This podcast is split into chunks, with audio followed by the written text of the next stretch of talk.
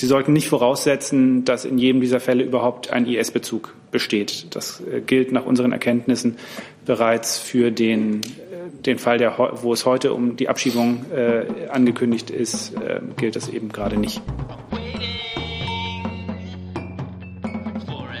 Liebe Kolleginnen, liebe Kollegen, herzlich willkommen in der Bundespressekonferenz zur Regierungspressekonferenz am Montag. Ich begrüße ganz herzlich Regierungssprecher Steffen Seibert und die Sprecherinnen und Sprecher der Ministerien. Herzlich willkommen an Sie. Liebe Hörer, hier sind Thilo und Tyler. Jung und Naiv gibt es ja nur durch eure Unterstützung. Hier gibt es keine Werbung, höchstens für uns selbst. Aber wie ihr uns unterstützen könnt oder sogar Produzenten werdet, erfahrt ihr in der Podcast-Beschreibung. Zum Beispiel per PayPal oder Überweisung. Und jetzt geht's weiter. Aus dem Podium gibt es keine aktiven Äußerungen. Insofern kommen wir gleich zu Fragen und beginnen mit dem Komplex Türkei und IS. Herr Schmidt, bitte.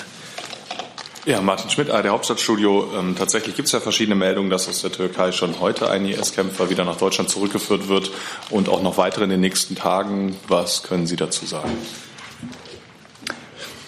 Ja, ich, ich würde vielleicht anfangen. Uns wurde heute von türkischer Seite eine Abschiebung von sieben deutschen Staatsangehörigen für den 14. November angekündigt. Wir haben keine belastbaren Erkenntnisse, nach denen es sich hier um IS-Anhänger handelt. Ob das so ist oder nicht, müssen aber letztlich äh, die Sicherheitsbehörden äh, prüfen. Uns wurde ebenfalls heute von türkischer Seite eine Abschiebung von zwei deutschen Staatsangehörigen für den 15. November angekündigt. Ähm, wir können anhand der uns vorliegenden Informationen nicht bestätigen, dass es sich hier um IS-Anhänger handelt. Ob das so ist oder nicht, müssen aber auch hier letztlich die Sicherheitsbehörden prüfen. Ähm, vielleicht noch einmal zur Einordnung und Differenzierung, wie das Verfahren läuft. Ähm, wenn die türkischen Behörden deutsche Staatsangehörige ähm, abschieben möchten, dann gibt es in aller Regel äh, vorab eine Information an, an unsere Botschaft. Ähm, es gibt äh, insbesondere in Fällen, wo die Abzuschiebenden keine Ausreisedokumente haben, ähm, muss dann eine Ausstellung von Ausreisedokumenten, von Reisedokumenten durch unsere Auslandsvertretung erfolgen. Und dazu ist es erforderlich, dass unsere Auslandsvertretungen die betreffenden Personen dann auch erst einmal identifizieren und äh, überprüfen, ob die überhaupt die deutsche Staatsangehörigkeit haben. Ähm, das ist ähm, in einigen der äh, von mir jetzt summarisch genannten Fälle äh, auch genauso geschehen. Ähm, und ähm, ja, grundsätzlich ist es aber auch denkbar, dass es äh, Fälle gibt äh, von Personen, die sich in türkischem äh, Abschiebegewahrsam befinden, ähm, von denen die deutsche Staatsangehörigkeit noch nicht überprüft wurde. Und es ist, wie gesagt, auch nicht in jedem Fall, wo ein Deutscher auch im aktuellen zeitlichen Kontext von der Türkei abgeschoben wird, automatisch davon auszugehen, dass es sich um Personen mit IS-Bezug handelt. Vielleicht so viel vorab von mir. Zusatz. Ja, ich kann gerne noch, also, Sie wollten, ich kann gern noch äh, ergänzen, was unsere allgemeine Haltung zu dem Thema angeht, beziehungsweise ich kann sie nur wiederholen. Der Kollege vom Auswärtigen Amt hat den aktuellen Stand der Erkenntnisse vorgetragen und äh, wir haben immer gesagt, äh, dass die Abschiebung von deutschen Staatsangehörigen nach Deutschland äh, selbstverständlich zur Folge hat, dass wir eine Einreise nicht verweigern. Das ist bei deutschen, Staatsangehörig, bei deutschen Staatsangehörigen aus rechtlichen Gründen schon nicht möglich. Ähm, dass es uns aber aus innenpolitischer Sicht wichtig ist, äh, dass es ein geregeltes Verfahren gibt, bei dem Grundinformationen zur Person vorher vorliegen, denn nur auf der Grundlage können die Sicherheitsbehörden dann auch Einschätzungen äh, vornehmen. Ich hätte nur die Zusatzfrage, was mit der Person, die heute schon äh, kommen soll oder schon gekommen ist, was mit der ist, ob es die gibt. Dazu legen mir derzeit keine Informationen vor. Ich habe keine darüber hinausgehenden Informationen. Dazu Herr Hönig. Eine Frage ans BMI. Also das heißt, wie, wie konkret bereitet sich die Polizei, die, die Behörden jetzt vor auf diese Rückkehrer? Und haben Sie Informationen darüber, dass es da Ansätze zu einer Strafverfolgung gibt in Deutschland? Also wie gesagt, wir wissen, dass äh, die Türkei Personen nach Deutschland abschieben will. Mir ist äh, zumindest, als ich eben das Ministerium verlassen habe, nicht bekannt, ob die konkreten Personalien schon vorliegen. Ähm, das ist aber eine wichtige Information, um gezielt Einschätzungen vornehmen zu können. Sie wissen ja, dass die Bundes- und Landesbehörden im gemeinsamen Terrorismusabwehrzentrum äh, sich mit diesen Fällen beschäftigen. Aber dazu ist es schlicht notwendig, dass man weiß, um welche Person es sich handelt. Und dann kann man einschätzen, äh, ob operative Maßnahmen oder sonstige Maßnahmen erforderlich sind. Zusatz? Ja, haben Sie denn eine Gesamtzahl ähm, derjenigen, die da jetzt zurückkommen nach Deutschland? Und seit wann äh, ist da die Kon Türkei mit Ihnen in Kontakt getreten? Die Frage würde ich gern an das Auswärtige Amt weitergeben, denn uns sind über diesen Kenntnisstand hinaus keine Informationen bekannt geworden. Also ähm, ganz kurz, nein, wir haben keine äh, Gesamtzahl. Ähm, wir haben äh, die Angaben, die ich Ihnen gerade genannt habe, über nun konkret von der Türkei äh, geplante Abschiebungen. Ähm, das sind äh, Fälle, bei denen inzwischen eben auch schon verifiziert ist, dass es sich tatsächlich um Deutsche handelt. Ähm, es gibt darüber hinaus eine ähm, ja, Anzahl äh, im niedrigen zweistelligen Bereich, ähm, also äh, weniger als 20 Personen, von denen wir wissen, dass sie sich in Abschiebegewahrsam befinden, ähm, von denen aber noch nicht äh, durchgehend geprüft werden konnte, ob es sich da tatsächlich um Deutsche handelt und wo auch noch keine konkrete Abschiebung von türkischer Seite uns annonciert wurde. Es ist aber grundsätzlich so, dass ähm, eine, eine Pflicht zur Notifizierung nur in dem Moment besteht, wo eine Verhaftung von deutschen Staatsangehörigen stattfindet. Das heißt, wenn zwischen der Verhaftung und äh, einer geplanten Abschiebung ein längerer Zeitraum äh, dazwischen liegt, ähm, dann haben wir nicht notwendigerweise Informationen darüber, wie der Stand des Verfahrens ist oder dass sich Personen, die irgendwo aufgegriffen wurden, nun äh, auf dem Weg äh, in Richtung Abschiebung befinden. Die nächste Frage, Frau Dudin.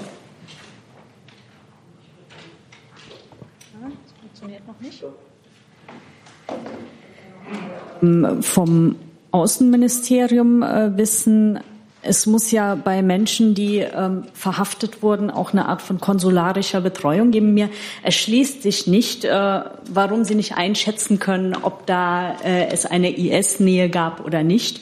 Dann vom Innenministerium müsste ich, wüsste ich gern, weil Sie gerade gesagt haben, ähm, als Sie das Ministerium verlassen hatten, hatten Sie da noch ähm, keine Erkenntnisse zu den konkreten äh, Personalien. Können wir das ähm, möglichst schnell nachgeliefert bekommen vor der nächsten Regierungs-PK?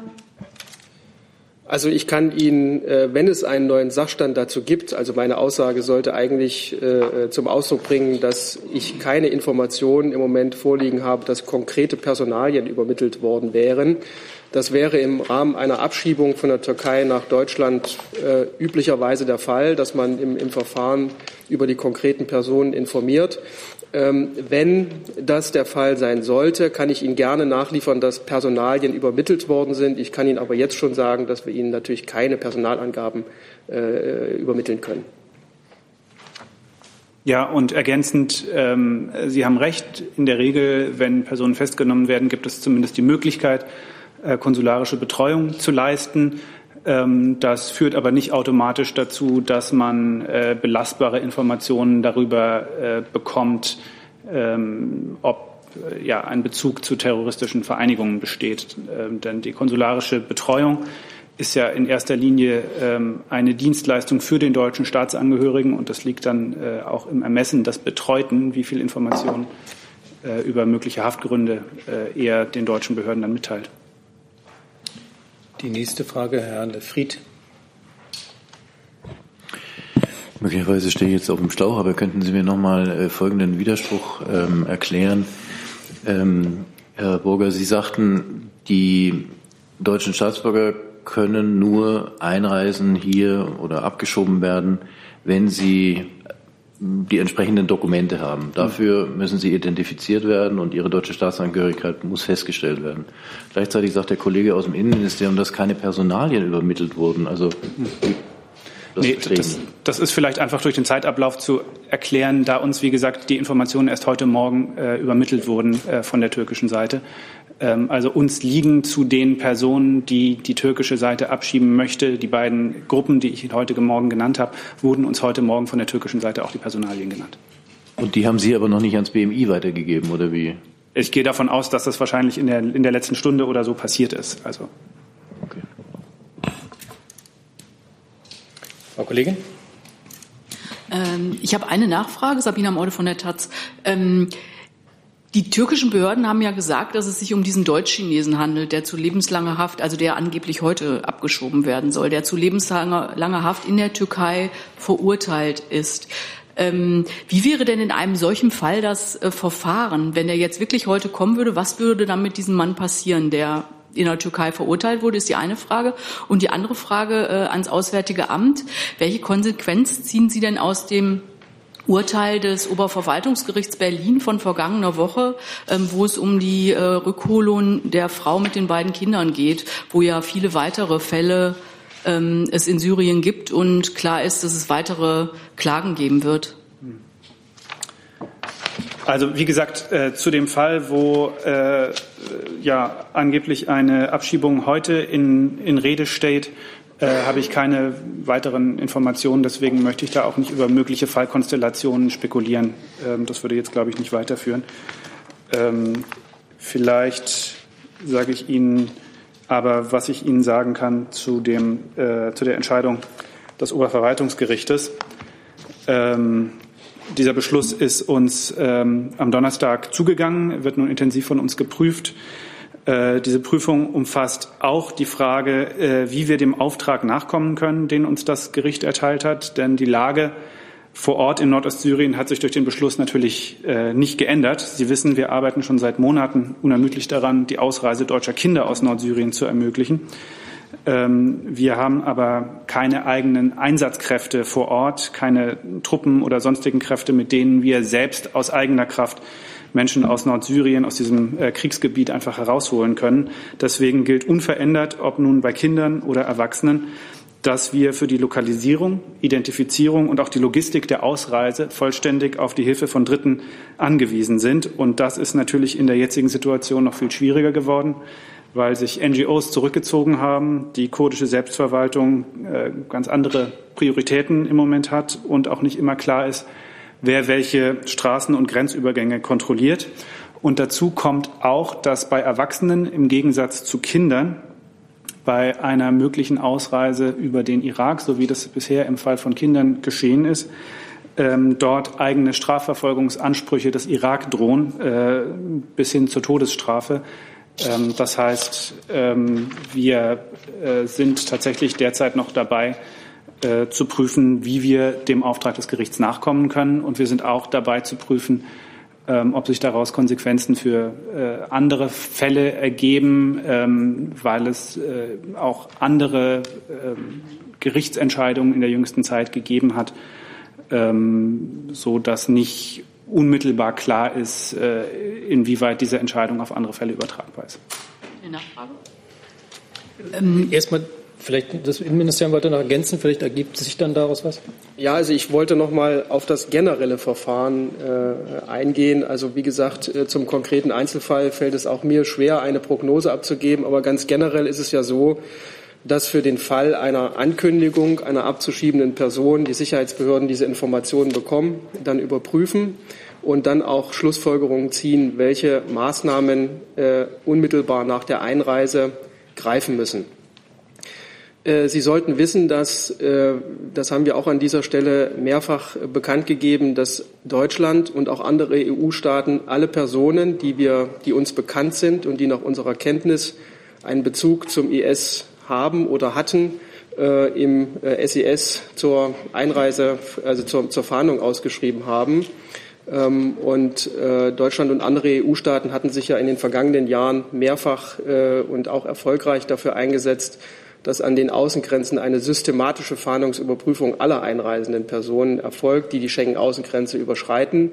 Diese Regelung existiert seit 2017. Das heißt also, auch Deutsche und EU-Bürger werden einer systematischen Fahndungsüberprüfung äh, bei der Einreisekontrolle unterzogen.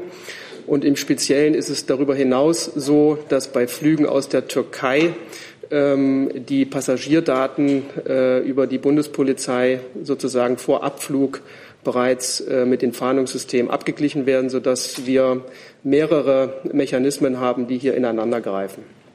Und wir nicht davon ausgehen können, äh, dass es eine unerkannte Einreise gibt, äh, wenn auf sozusagen auf regulärem Reiseweg gereist wird. Und dann ist es so, wenn eine solche Person mit einem etwaigen Fahndungsbestand an einem Flughafen beispielsweise ähm, erscheint, Dann wird mit den zuständigen Behörden darüber gesprochen, welche Maßnahmen sind erforderlich. Die werden dann getroffen und erst dann ist das Verlassen äh, des Flughafens in Richtung Inland möglich. Also es besteht da keine äh, besondere Zeitnot. Trotzdem noch Zusatz, bitte. Ähm, wenn man diesen konkreten Namen mal außen vor lässt, sondern einen hypothetischen Fall annimmt, dass eine Person in der Türkei lebenslänglich zu Haft verurteilt worden ist, abgeschoben wird, der landet hier. Was passiert dann konkret? Ja, das ist eine Einschätzung, die dann ganz konkret am jeweiligen Einzelfall äh, vorgenommen werden muss. Deswegen ist es auch so schwierig, da jetzt Prognosen äh, anzustellen.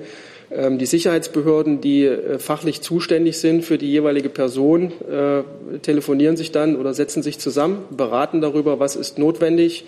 Äh, es kann ja theoretisch auch sein, dass wenn Haftbefehle in Deutschland bestehen, dass eine solche Person unmittelbar in Haft geht. Aber das ist, wie gesagt, also ganz allgemein die Situation, der konkrete Einzelfall kann jeweils anders entschieden werden.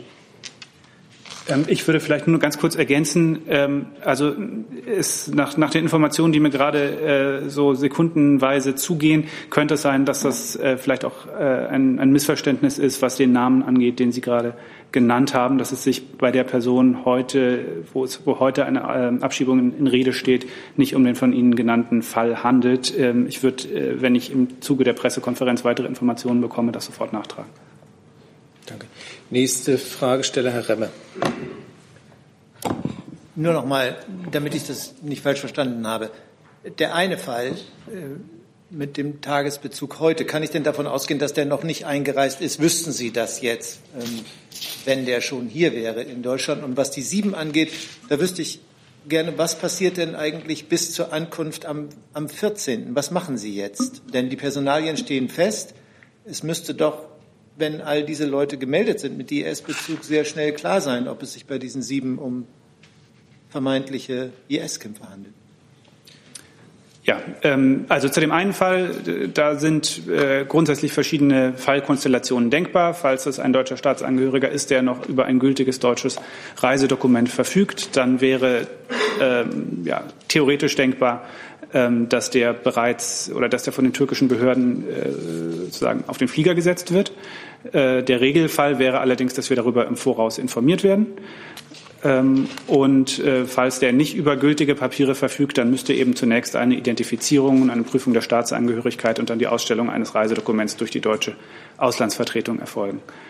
Ähm, äh, zum, zu den anderen Fällen ähm, ja, kann ich nur noch mal darauf verweisen, dass uns äh, diese Fälle erst heute Morgen mitgeteilt wurden und äh, das ist der einzige Grund, aus dem ich äh, und aus dem wir jetzt äh, noch keine Bewertung darüber abgeben können, äh, inwiefern bei diesen Fällen ein IS-Bezug besteht oder nicht.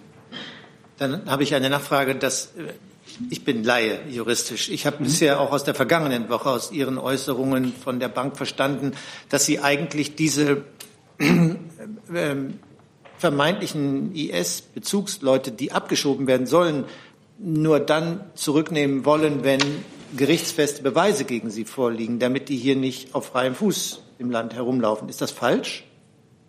Das ist so, äh, die Frage kann ich beantworten. Das haben wir so in dieser Form nie gesagt. Äh, wir haben immer gesagt, wir brauchen eine gesicherte, geklärte Identität und Staatsangehörigkeit. Und auf der Grundlage kann, können die Sicherheitsbehörden hier in Deutschland einschätzen, ob von dieser Person eine Gefahr für die öffentliche Sicherheit und Ordnung ausgeht? Und wenn ja, welche Maßnahmen dann greifen müssen. Es kann aber theoretisch auch sein, dass man in der Bewertung dieser Person zu dem Ergebnis kommt, es geht keine Gefahr für die öffentliche Sicherheit und Ordnung aus, weil möglicherweise kein IS-Bezug besteht und dann erfolgt eine Einreise. Es sind deutsche Staatsangehörige. Und äh, zu dem konkreten Fall, ich kann nur sagen, äh, wir haben offenbar noch nicht mal konkrete, klare äh, Erkenntnisse darüber, ob es hier ein Missverständnis bei der Identität gibt. Insofern kann Ihre Frage, ob die Person eingereist ist oder nicht, einfach nicht seriös beantwortet werden. Und wenn ich vielleicht ergänzen darf, weil ähm, mir da vielleicht auch eine Verwechslung vorliegt. Ich glaube, vielleicht die Äußerungen, auf die Sie sich beziehen, ähm, da ging es um die Fallkonstellation, äh, wo in Rede stand, Personen aus Lagern in Syrien aktiv äh, sozusagen rauszuholen. Ähm, mit äh, durch durch eigene eigenen deutsches aktives Handeln ähm, und nicht um die Fallkonstellation, äh, wo jemand aus der Türkei abgeschoben wird und ähm, ähm, oder sich bereits an der deutschen Grenze befindet. Die nächste Frage, Herr Kollege. Äh, ja, Jens Thurau, Deutsche Welle. Äh, ich hätte noch mal eine, eine, Frage nach dem möglichen Weg. Herr Borger hat gesagt, es gibt durchaus Abschiebungen über den Irak oder es gibt den Weg über den Irak. Aber anzunehmen ist ja, dass dann Flüge direkt aus der Türkei hierher gehen würden. Gibt es irgendeine Einschätzung, wo die hingehen und würden Bundespolizisten möglicherweise, wenn denn Alter die Identität feststeht oder die Staatsbürgerschaft feststeht, solche Personen abholen? Und noch eine Frage, die möglichen Ehepartner, in der Regel ja Ehefrauen und die Kinder dieser Betreffenden, würden, würde, würden dann Versuche unternommen, die prioritär auch nach Deutschland zurückzuholen? Vielleicht fange ich noch mal an. Ähm, zunächst noch mal, damit ich jetzt keine geografische äh, Verwirrung gestiftet habe. Also ähm, wir haben im einen Fall gesprochen äh, in den letzten Wochen immer wieder über Personen, die sich in Lagern in Syrien aufhalten. Und ähm, da die syrisch-türkische Grenze äh, nicht passierbar ist, war bis, bisher für uns die einzige Möglichkeit, Personen, die sich in Syrien befinden, da ging es äh, insbesondere um vier Waisenkinder bei, oder drei Waisenkinder, ein weiteres Kind, wo das im August erfolgt ist, die einzige Möglichkeit, denen zur Ausreise nach Deutschland zu verhelfen, war über den Irak. Äh, es gibt aus Syrien auch keine Direktflüge nach Deutschland. Äh, eine andere Fallkonstellation ist die, mit der wir uns heute intensiv befassen, nämlich die Abschiebung von Leuten, die sich in türkischem Gewahrsam auf türkischem Staatsgebiet befinden. Und das, äh, wie Sie richtig sagen, kann natürlich einfach ähm, logistisch relativ einfach eben per Flugzeug in einem kommerziellen Direktflug erfolgen. Ich würde noch eine Information kurz nachschieben. Also nach unserem Kenntnisstand ähm, wir sind von den türkischen Behörden heute informiert worden, äh, dass heute eine Person abgeschoben werden soll, äh, der bisher von uns ähm, in Haft konsularisch betreut wurde. Ähm, in dem Fall gibt es nach unserer Kenntnis keine IS-Bezüge. Ja, ich weiß nicht, die Frage der Abholung, äh, auch das ist jetzt wieder eine Frage, die man individuell prüfen muss. Ganz grundsätzlich ist aber so, dass eine Begleitung während einer Abschiebung, jedenfalls ist das das Prozedere, was wir anwenden in Deutschland, ist eine Begleitung, um sicherzustellen, dass während des Fluges nichts passiert. Die Sicherheitsbegleitung hat genau diesen Zweck. Ähm, ansonsten kann ich nur noch mal auf meine Ausführungen von vorhin verweisen. Wenn die Mechanismen greifen, so wie sie sollen, dann wissen wir ja ganz konkret, zu welcher Uhrzeit, an welchem Flughafen, in welchem Flugzeug die, der, die Betroffenen sitzen und dann kann man die am Flugzeug in Empfang nehmen. Die nächste Frage, Herr Wackett. Ja, nochmal jetzt zur Klarstellung. Also um wie viele Personen sprechen wir jetzt? Sieben plus eins oder sind jetzt insgesamt sieben? Das würde mich nochmal interessieren. Und dann, weil Sie sagten, sehen, ob der die Reisedokumente hat. Also sind unter diesen sieben oder acht Personen auch nach Ihrer Erkenntnis jemand, dem vielleicht die Staatsbürgerschaft aberkannt wurde. Die Türkei will das ja nicht anerkennen. Ähm, und was wäre in dem Fall, wenn jetzt äh, ein Mensch in ein Flugzeug gesetzt wird, hier ankommt und Sie sagen, das ist aber kein Deutscher, dann würde der am Flughafen festgehalten und dürfte nicht einreisen oder wie wäre das Verfahren dann? Also ähm, nochmal zu den Fallzahlen. Äh, uns ist jetzt bekannt ähm, von also bekannt geworden. Die türkischen Info Behörden haben uns informiert, ähm, dass heute eine Person abgeschoben werden soll. Am 14.11. Äh, sieben Personen und am 15.11. zwei Personen. Ähm, das sind alles Fälle, wo die deutsche Staatsangehörigkeit ähm, nicht in Frage steht. Und äh, ja, die Fallkonstellation, äh, die Sie eben aufgemacht haben, das würde ja in der Regel ein Fall sein, in dem die Person, äh, wenn sie kein Deutscher ist, eben auch nicht über deutsche Reisedokumente verfügt und insofern dann auch äh, ja, nicht ohne weiteres auf einen Flug nach Deutschland gesetzt werden könnte. Ja, also, es, also ich kann ergänzen, es ist gute Staatspraxis, dass Abschiebungen nur in Staaten erfolgen, in denen die jeweiligen Personen auch einreisen dürfen. Und eine Person mit unklarer Identität, möglicherweise nicht mal deutsche Staatsangehörige, würde in Deutschland sehr wahrscheinlich nicht einreisen, sondern dann äh, kann es äh, dazu kommen, im Extremfall, dass es zu einer Einreiseverweigerung kommt und äh, äh gegebenenfalls dann auch äh, derselbe Weg zurückgenommen wird. Das, deswegen ist es sinnvoll, dass man bei Abschiebungen sich vorher abstimmt. Nächste Frage, Frau Schirner.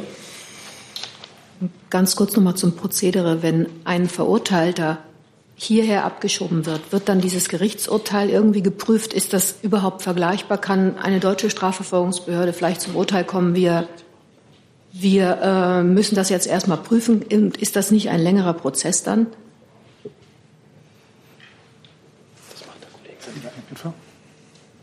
Äh, also dazu kann ich was sagen für das Justizministerium, aber nur ganz allgemein. Es bezieht sich nicht auf die Fälle, weil uns auch da die zugrunde liegenden Informationen nicht vorliegen und wie Sie wissen, wir uns ja generell auch zu einzelnen Strafverfahren nicht äußern können. Das ist Sache der Justiz.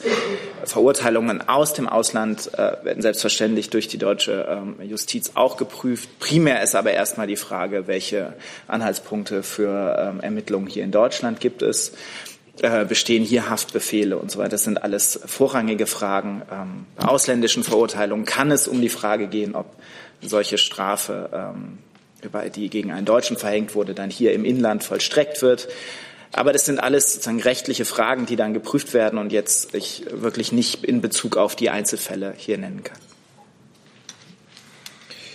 Dann habe ich als nächstes auf meiner Liste Herrn Warbeck.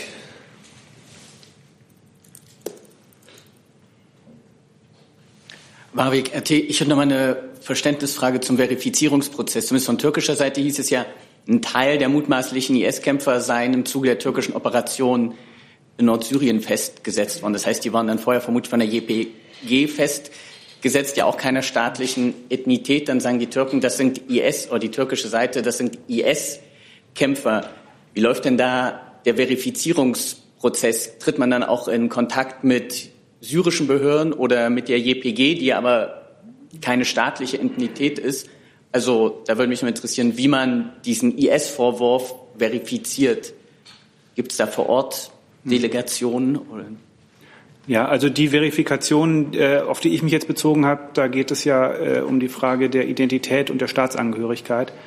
Ähm, die können wir sozusagen mit Bordmitteln überprüfen, äh, beziehungsweise wenn eine Person nicht anhand ihres Aussehens zu identifizieren ist, weil es sich zum Beispiel um ganz kleine Kinder handelt, ähm, dann mit Hilfe von DNA-Proben. Äh, ähm, ich weiß nicht, ob äh, der Kollege aus dem BMI was zur Frage der Zusammenarbeit zwischen den Sicherheitsbehörden noch ergänzen kann oder grundsätzlich Feststellung? Also es ist ja erstmal eine Behauptung, IS-Mitgliedschaft und wie das verifiziert wird. Also ähm, das wird Sie möglicherweise jetzt nicht befriedigen, aber ich, ich kann es nur noch mal äh, wiederholen. Das entscheidende Kriterium für die deutschen Sicherheitsbehörden ist die Frage, ob von einer Person eine Gefahr für die öffentliche Sicherheit äh, ausgeht und nicht äh, die Frage, äh, welche Einschätzung andere Behörden im Ausland getroffen haben.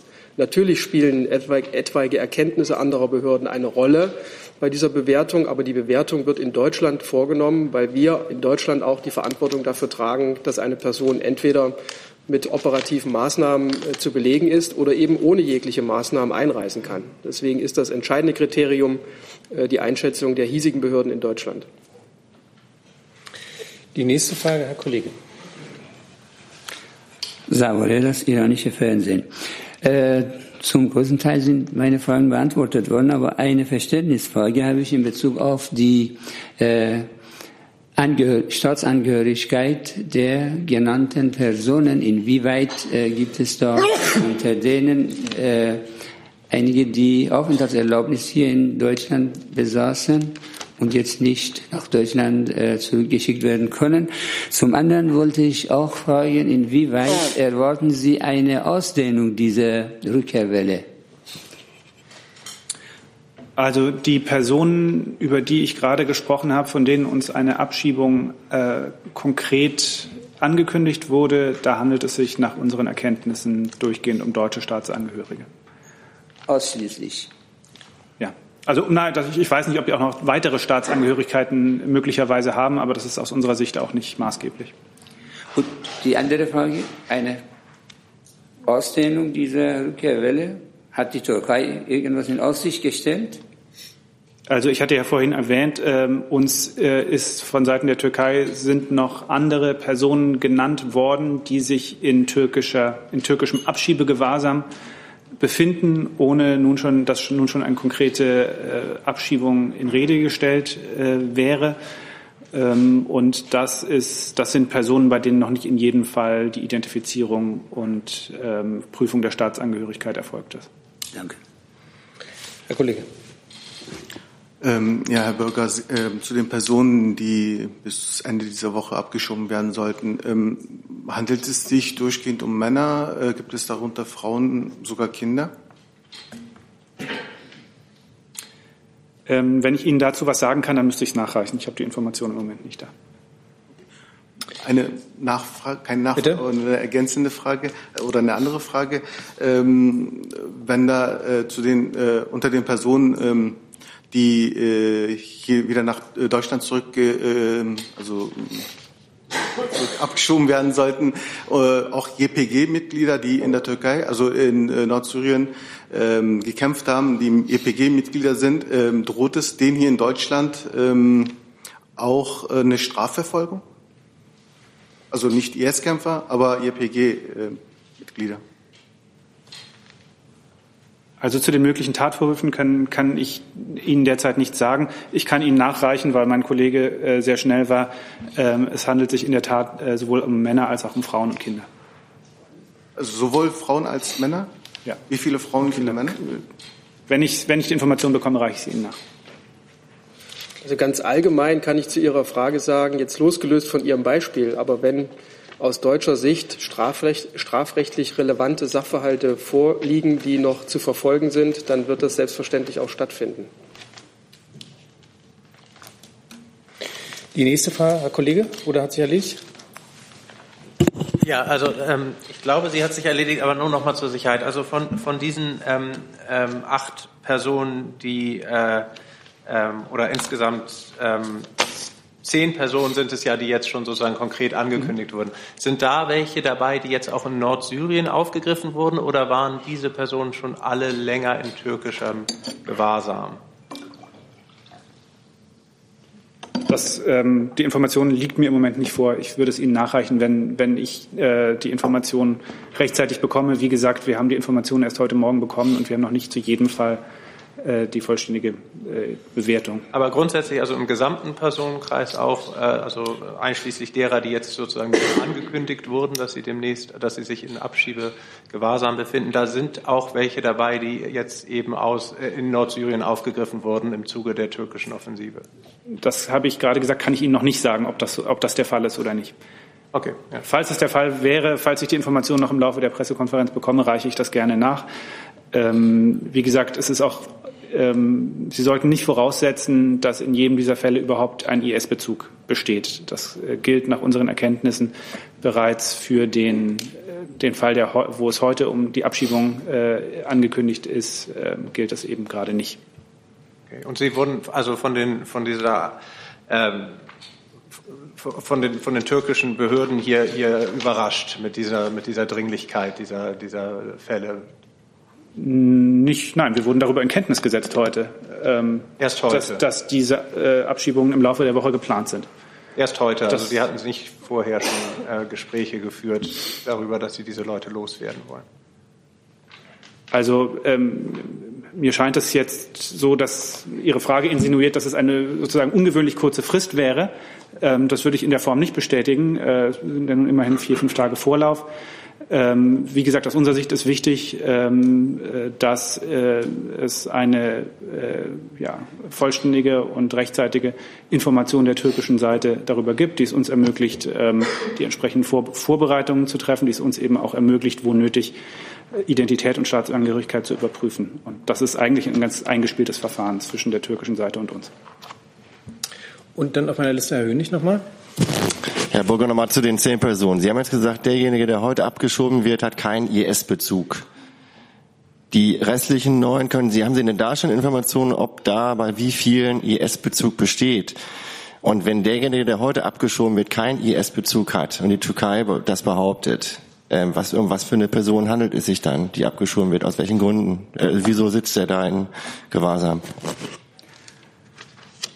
Ich kann Ihnen nichts zu den Haftgründen sagen. Es gibt sehr, sehr viele verschiedene Gründe, aus denen eine Person in Haft geraten kann. Ähm, ich habe gesagt, ähm, nach unserer, also uns ist äh, jedenfalls kein IS-Bezug bei dieser Person bekannt.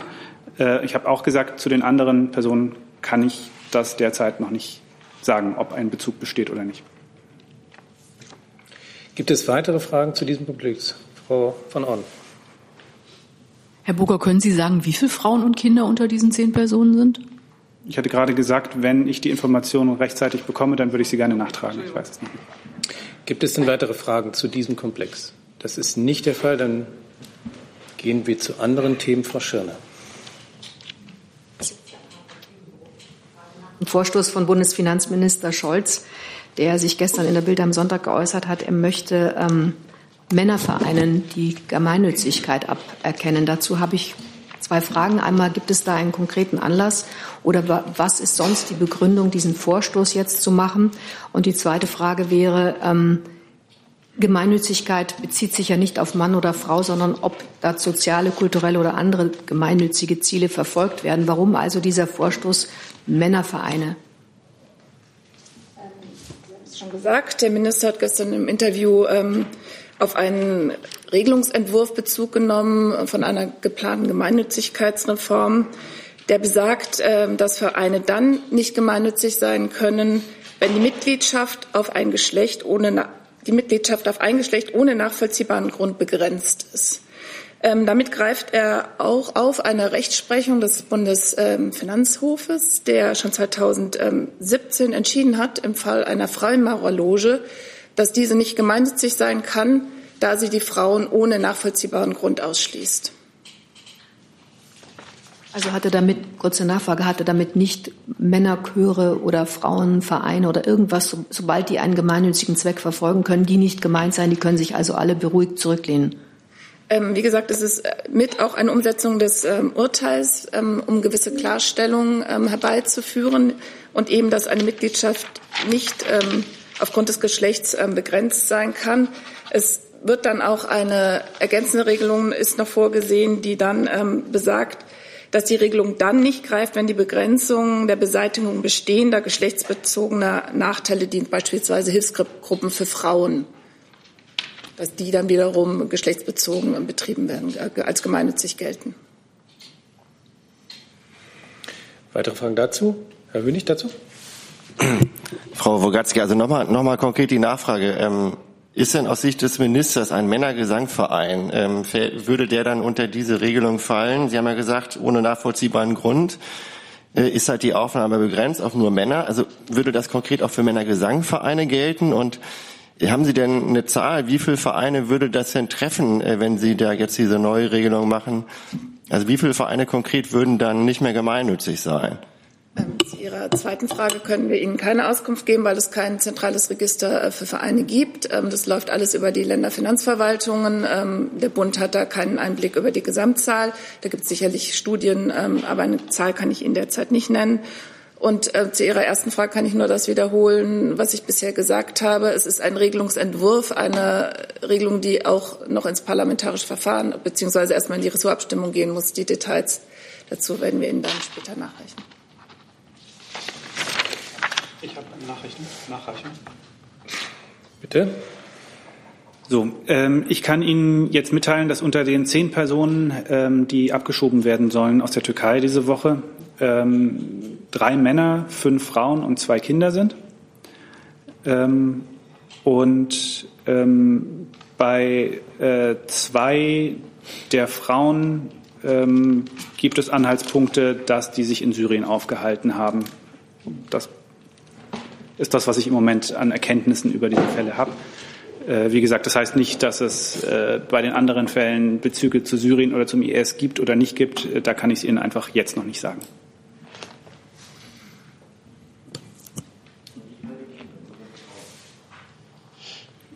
Ich bin mir nicht sicher, ob möglicherweise auch einige der Kinder zu diesen Frauen gehören. Weitere Nachfragen dazu jetzt? Das ist nicht der Fall. Dann haben wir auch das Thema äh, Gemeinnützigkeit abgeschlossen. Oder gab es dazu noch irgendwelche Rückfragen? Das ist nicht der Fall. Dann kommen wir zu anderen Themen. Da habe ich mehrere Wortmeldungen, Herr Kreuzfeld. Ich wüsste vom Wirtschaftsministerium gern zum einen, ob es bezüglich des angekündigten massiven Stellenabbaus bei Enercon aus Sicht der Bundesregierung irgendwelchen Handlungsbedarf gibt, Milliardenstrukturhilfen, Kommissionen, ähnliches die betroffenen Regionen. Und ich wüsste gerne auch, aber das können wir vielleicht als zweite Frage machen, äh, wie eigentlich der Stand der Dinge bei der geplanten Abstandsregelung ist, wo ja gerade wohl im Kabinett darüber verhandelt wird. Ja, vielen Dank für Ihre Frage. Ähm, Minister Altmaier hat sich ja bereits geäußert ähm, zum angekündigten Stellenabbau bei Enercon. Er hat betont, dass der Erhalt der Arbeitsplätze in der Windenergie ein wichtiges Anliegen ist. Bundeswirtschaftsminister Altmaier hat im September ein Branchentreffen veranstaltet im Bundeswirtschaftsministerium mit allen Betroffenen. Er hat hier Bund, Länder, die Windbranche, Naturschutzverbände und Bürgerinitiativen zusammengebracht und dann Anfang Oktober, wie auf dem Treffen angekündigt, einen Arbeitsplan Wind mit 18 konkreten Maßnahmen vorgelegt. Aus dieser Vielfalt der Maßnahmen äh, ergibt sich, dass es sich ähm, bei der Stärkung der Windenergie um eine Gemeinschaftsaufgabe von Bund und Ländern handelt. Ähm, es sind jetzt alle gefordert, ihre Beiträge zu leisten. Ähm, das betrifft einmal insbesondere die Beschleunigung der Genehmigungsverfahren. Hier sind die Länder gefordert. Ähm, die Umweltministerin ist beim Naturschutzrecht gefordert und der Minister hat betont, es ist eben jetzt entscheidend, dass diese 18 konkreten Maßnahmen auch in die Tat umgesetzt werden und hier alle an einem Strang ziehen. Ja, dann die zweite Frage war ja, ist es im Moment in der Ressortabstimmung wohl die geplanten Regelungen für die, wie diese 1000 Meter Abstand zur Wohnbebauung, die ja beschlossen worden sind im Rahmen des Klimaprogramms, ähm, konkret in der Praxis umgesetzt werden sollen. Können Sie uns da was zum Stand der Dinge sagen und auch wann dieses Gesetz eigentlich im Kabinett sein wird? Also zu den laufenden Ressortabstimmungen kann ich Ihnen wie immer keine Auskunft geben und deshalb auch nicht über weitere Zeitpläne. Dann letzte Nachfrage dazu. Es soll ja bei dieser gesamten Sachen noch in diesem Jahr kommen. Ähm, das würde ja fürs Kabinett den Rahmen schon sehr eng ziehen. Ähm, bleibt es denn dabei, dass auch diese Teil des äh, Klimaschutzprogramms 2030 noch in diesem Jahr äh, das Gesetz in den Bundestag wenigstens eingebracht werden soll? Da ähm, wissen Sie auch, also die Kabinettstermine werden wie üblich kurzfristig bekannt gegeben und auch dazu kann ich Ihnen hier sonst keine, keinen Jetzt neuen nicht Stand Kabinett gefragt. berichten. gefragt. Ist weiterhin geplant, dass das noch in diesem Jahr das Gesetz in den Bundestag eingebracht wird? Ich kann Ihnen zu dieser Frage keinen neuen Stand berichten. Also ja, das war ja bisher geplant. Das Umweltministerium. Ich würde gerne noch mal etwas zur 1000 Meter Abstandregel ergänzen. Wir haben ja im Maßnahmenpaket eine Opt-out-Regel geschaffen. Das heißt, dass also Bundesländer grundsätzlich vom 1000 Meter Abstand abweichen können. Und ähm, gerade was den, das Repowering betrifft, also die, ähm, die, die Neuaufstellung von Windrädern an äh, Plätzen, wo heute schon ein Windrad steht, also quasi die, der, der ähm, wenn man ein Windrad jetzt aufgestellt hat, kann man das, wird das, kann das abgebaut werden, dann kann ein neues Windrad aufgestellt werden, die sogenannte Repowering. Gerade für dieses Repowering kann man äh, diese Opt-out-Regel nutzen, dass man dann also den 1000 Meter Abstand nicht äh, wahrnimmt. Ähm, und äh, die Bundesumweltministerin sieht es eigentlich auch ähm, da sehr wichtig an, dass die Bundesländer sich diese Regel nochmal genau anschauen und auch davon ähm, dann diese dann auch nutzen. Und das Zweite ist, dass die Kommunen natürlich immer äh, Abstand nehmen können von dieser Abstandsregel. Für sie besteht immer eine Opt-out-Regel. Ähm, das heißt, eine Kommune kann sich immer entscheiden, den 1000 Meter Abstand zu reduzieren. Und zusätzlich ähm, haben wir ja auch eine neue Regelung vorgesehen, dass ähm, Kommunen äh, ihre von der finanziell profitieren können von dem Anlegen von Windparks äh, an Land. Ähm, auch dafür gibt es eine Neuregelung und äh, das will ich gerne nochmal unterstreichen, um zu zeigen, dass wir hier ähm, jetzt eine sehr ähm, auf die 1000 Meter Regel mh, zugespitzte Diskussion führen, die aber gar nicht die ganzen Optionen, die eigentlich da sind, äh, deutlich äh, äh, hervorscheinen lässt. Äh, dazu Herr Buchwald. Hat sich erledigt, Herr Hönig? Frau Güttler, ähm, Sie haben, Sie haben das Maßnahmenpaket angesprochen und die Länder jetzt in, in die Pflicht genommen. Äh, bis, bis wann wollen Sie denn da Ergebnisse sehen? Jetzt auch angesichts der, äh, der, des Stellenabbaus bei Enercon ähm, und der, der Lage in der Branche. Also bis, bis, bis sagen Sie, bis Jahresende äh, müssen wir da Maßnahmen auf den Weg gebracht haben, weil die Windkraftbranche sieht das ja ganz genauso ähm, dass es eigentlich nicht damit zu rechnen ist, dass im nächsten Jahr ähm, der Ausbau sich wieder beschleunigt, wenn da nichts passiert. Also haben Sie da konkrete, konkrete Zielvorgaben? Äh, ähm, also ich denke, da ist die Äußerung ähm, des Ministers eindeutig. Ähm, er hat gesagt, wir müssen jetzt die Maßnahmen umsetzen.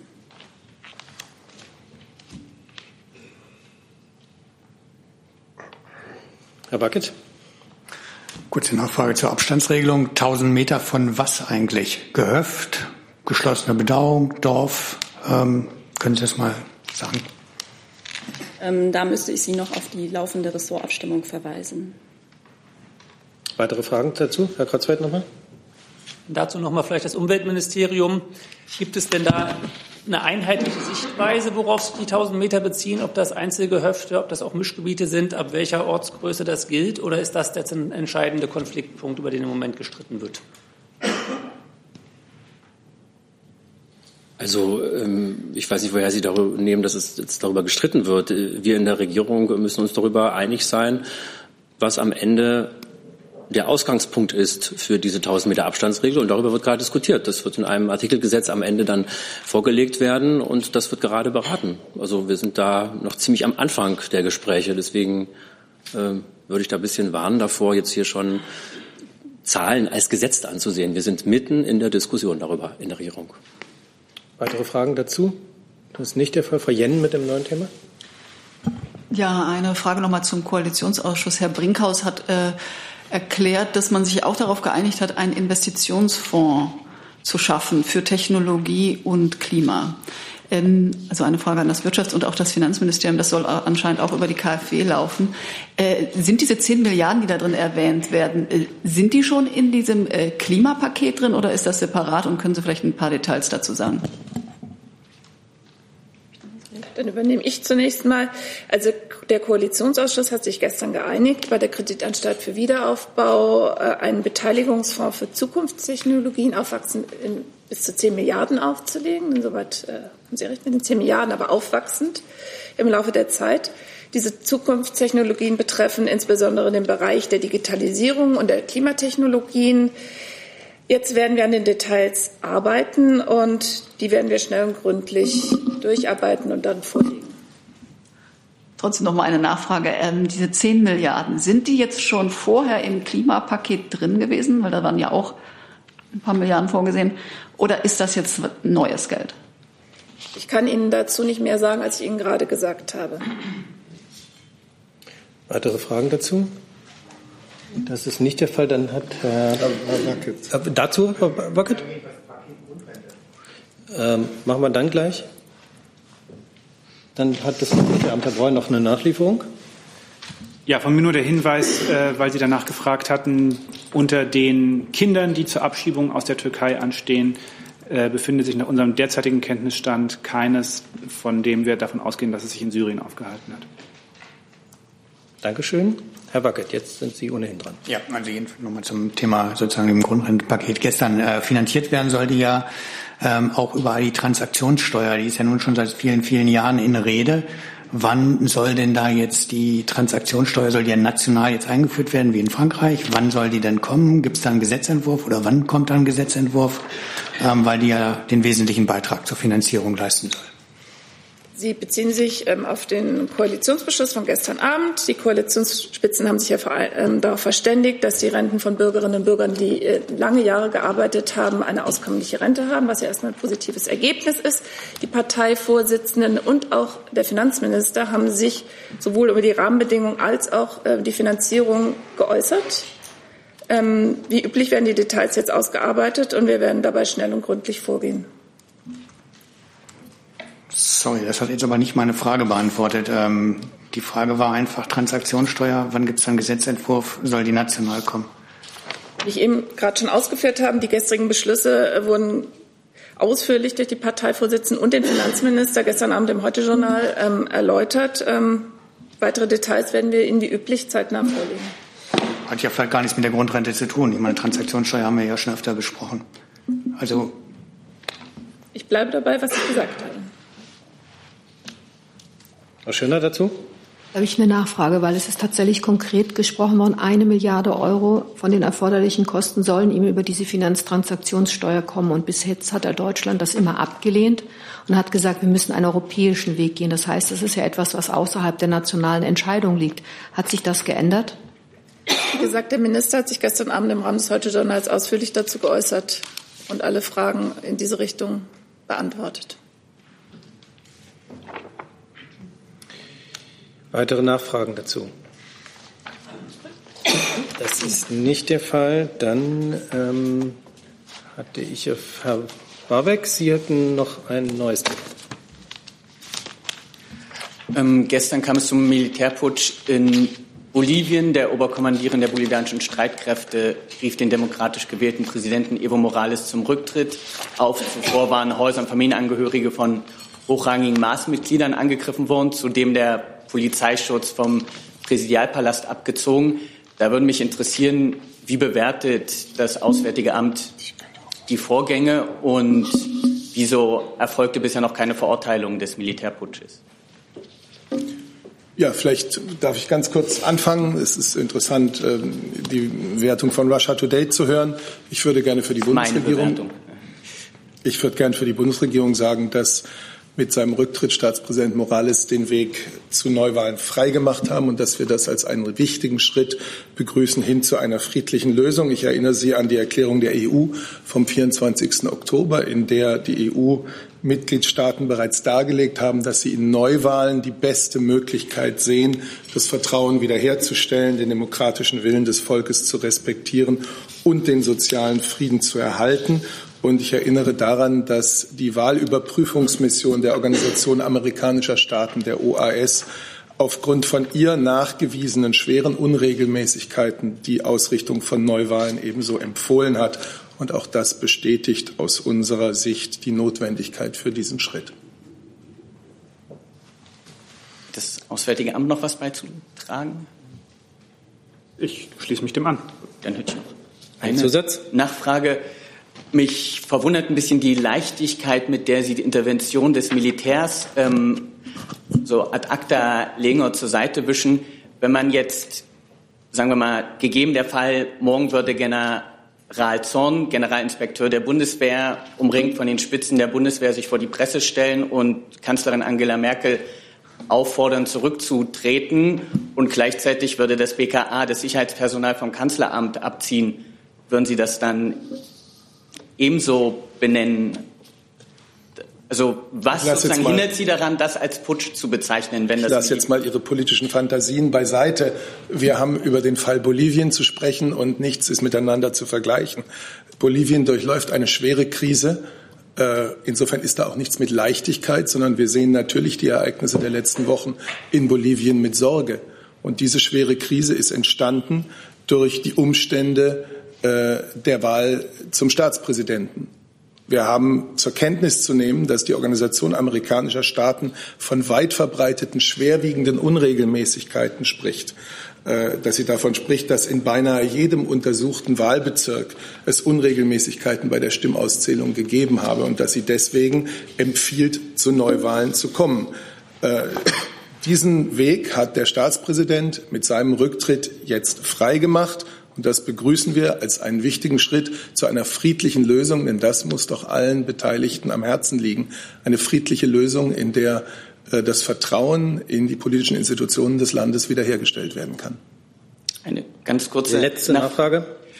Ähm, jetzt hat Evo Morales ja bereits Neuwahlen ausgerufen gehabt und nachdem hat das Militär interveniert und vom Status her ist Evo Morales mit 60 Prozent gewählter Präsident. Also ich verweise auf die letzten Präsidentschaftswahlen, die wurden von der Bundesrepublik auch anerkannt. Und mit diesem Status wurde er ja von dem Militär unter Druck gesetzt, zurückzutreten.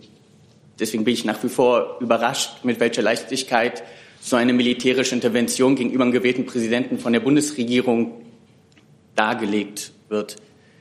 Also ich, ich, glaube, man sollte schon auch zur Kenntnis nehmen, dass es in den vergangenen Wochen und Monaten ähm, aufgrund äh, der schweren Unregelmäßigkeiten äh, bei den Wahlen auch aus der bolivianischen Regierung breite Forderungen äh, gegeben hat ähm, nach dem Weg zu Neuwahlen und breite Kritik an, auch an, an Präsident Morales.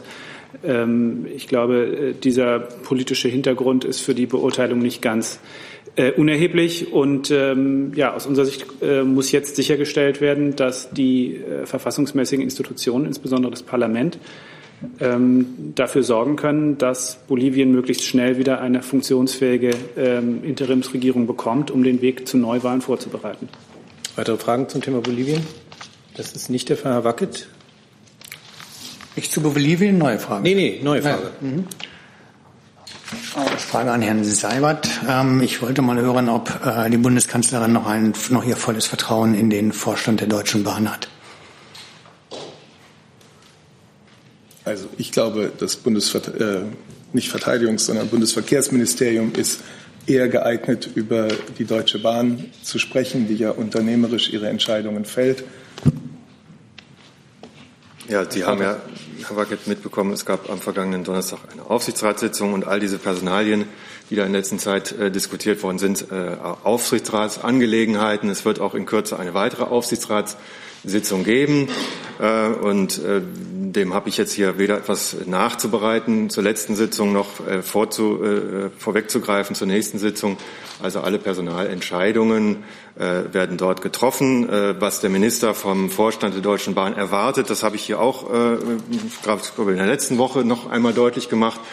Ähm, äh, da haben wir äh, vor einiger Zeit ein Schreiben an den Vorstand gerichtet mit ähm, den Forderungen, äh, die wir aus Eigentümersicht äh, an den Konzern haben. Und da warten wir noch auf Antwort. Äh, Sie wissen, dass wir bis zum 14. November hier auf eine Antwort warten und die gucken wir uns dann an und diskutieren in der Sache weiter. Verstehe ich das richtig? Erst dann entscheidet sich, ob man noch volles Vertrauen in den Vorstand der Deutschen Bahn hat. Was in der Sache der Minister vom Vorstand und auch von diesen äh, Personen, die im Vorstand sitzen, erwartet, äh, das kennen Sie, das habe ich hier auch äh, einige Male schon wiederholt. Ähm, alles Weitere ähm, sehen wir jetzt, wenn äh, der Vorstand äh, die strategische Ausrichtung äh, vornimmt und diese Fragen, die wir haben, auch beantwortet. Und ähm, mehr habe ich im Moment dazu nicht zu sagen. Das heißt, aus Sicht des Ministeriums kann, wenn diese Fragen beantwortet sind, der Vorstand auch so weiterarbeiten. Richtig? Ich habe dem, was ich jetzt hier gesagt habe, im Moment nichts hinzuzufügen. Personalspekulationen, an denen beteilige ich mich auch nicht. Ich, werde, ich weiß, was Sie hören wollen, das werde ich Ihnen aber hier im Moment nicht sagen. Weitere Fragen zum Thema Bahn? Das ist nicht der Fall. Hey Leute, Jung und Naiv gibt es ja nur durch eure Unterstützung. Ihr könnt uns per PayPal unterstützen oder per Banküberweisung, wie ihr wollt. Ab 20 Euro werdet ihr Produzenten im Abspann einer jeden Folge und einer jeden Regierungspressekonferenz. Danke vorab. Auf meiner Liste Frau Jennen mit einem neuen Thema. Ja, eine Frage an Herrn Seibert, auch mal noch mal zurück zu dem heutigen Termin. Äh, die Bundeskanzlerin trifft sich ja mit äh, dem italienischen Premierminister. Könnten Sie sagen, welche Themen da im Vordergrund stehen werden? Ähm, das kann ich Ihnen a priori nicht. Sie können sich vorstellen, dass es äh, um die deutsch-italienischen Beziehungen insgesamt geht, dass es natürlich auch um eine Einschätzung geht, die beide abgeben werden, äh, zu den Erwartungen an die neue institutionelle Periode, äh, vor der Europa steht, also auch äh, den Arbeitsstart der Europäischen Kommission, der Schwerpunkte, die sich die Europäische Kommission gesetzt hat. Ähm, und dann kann man eine ganze Liste möglicher anderer Themen sich denken, aber darüber würde ich lieber anschließend als davor berichten beziehungsweise äh, beide werden ja auch äh, vor die Presse gehen und werden sich heute in Rom ja äußern. Weitere Fragen dazu? Das ist nicht der Fall. Habe ich jetzt noch irgendeine Frage übersehen? Dann eigentlich ist meine Liste abgearbeitet. Das ist nicht der Fall. Dann haben wir eine Punktlandung genau nach einer Stunde. Ich bedanke mich ganz herzlich und schließe die Bundespressekonferenz.